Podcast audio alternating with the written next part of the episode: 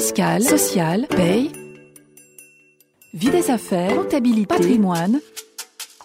RF Play, la chaîne de la revue fiduciaire de l'information à la formation. Zoom sur, zoom sur. Bonjour et bienvenue dans ce nouvel épisode de Zoom sur. Aujourd'hui, Frédéric Roseau, rédactrice en chef de la revue RF Social, répond à une question concernant un avertissement. Zoom sur, zoom sur. J'ai envoyé un courrier d'avertissement à un salarié. Il me dit que cette sanction est nulle car je ne l'ai pas convoqué à un entretien avant de le sanctionner. Est-ce que ce salarié a raison? Voilà la question à laquelle je vais répondre dans ce Zoom sur. Est-ce qu'il peut me dire cela, ça, le salarié? Est-ce qu'il peut me dire, vous ne m'avez pas convoqué à un entretien avant de m'envoyer un avertissement, ça n'est pas valable? Oui, bien sûr, il peut me le dire. Et oui, il a potentiellement raison, mais plutôt par exception. Alors, qu'est-ce que je veux dire par là?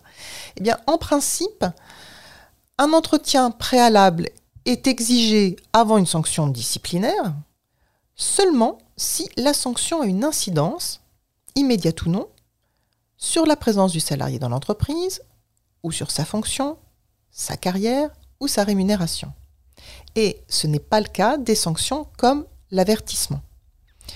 On parle en cas d'avertissement d'une sanction légère. Alors je mets évidemment des guillemets autour de sanctions légères. Pourquoi? Parce qu'on se positionne ici en opposition à une mise à pied disciplinaire, par exemple, ou un licenciement, qui sont des sanctions qui, de toute évidence, sont plus lourdes et ont évidemment une conséquence sur la présence du salarié dans l'entreprise ou sa rémunération. Pour ces sanctions plus lourdes, il faut un entretien préalable obligatoire, ce qui n'est pas le cas d'une sanction comme l'avertissement.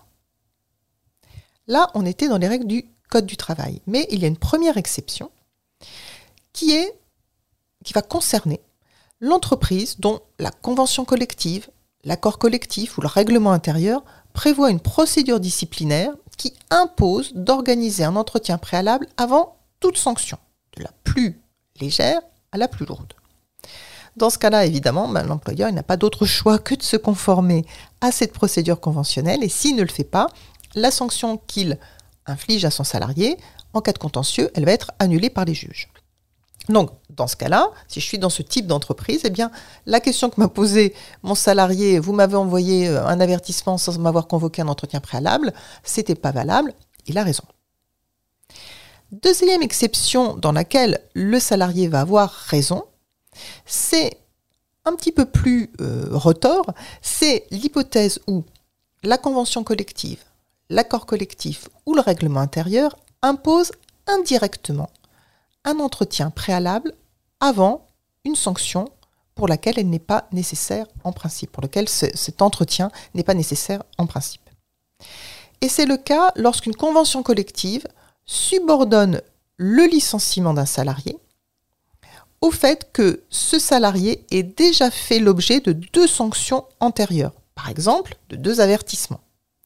Donc on voit ici que l'avertissement à terme peut avoir une incidence sur la présence du salarié dans l'entreprise, puisqu'il est le préalable à un licenciement.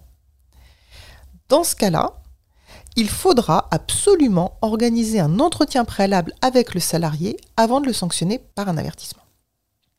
Cette solution, c'est celle que la Cour de cassation a déjà donnée à plusieurs reprises. Et fin septembre 2021, elle a rendu exactement la même décision pour une lettre d'observation qui était dans l'entreprise concernée la première sanction dans l'échelle des sanctions prévues par la convention collective.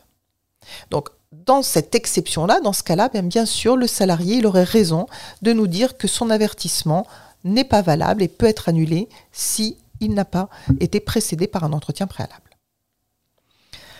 Alors, pour conclure, qu'est-ce qu'on peut dire? Ben, Pour conclure, on peut dire que la précaution, c'est lorsqu'on veut, euh, lorsqu'on a besoin d'agir disciplinairement à l'encontre d'un salarié, de commencer par aller lire attentivement la convention collective, les accords collectifs si on en a, et le règlement intérieur, avant d'envisager une sanction si, toujours mes guillemets, si légère soit-elle.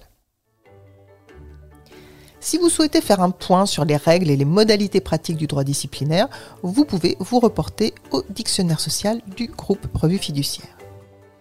Pour ma part, je vous retrouverai avec plaisir le mois prochain pour un nouveau Zoom sur. Et dans l'attente, vous pouvez écouter les précédents podcasts sur rfplay.fr, mais aussi sur les plateformes Spotify, Deezer, Apple et Google Podcasts. Retrouvez tous les podcasts de RFplay et plus encore sur rfplay.fr.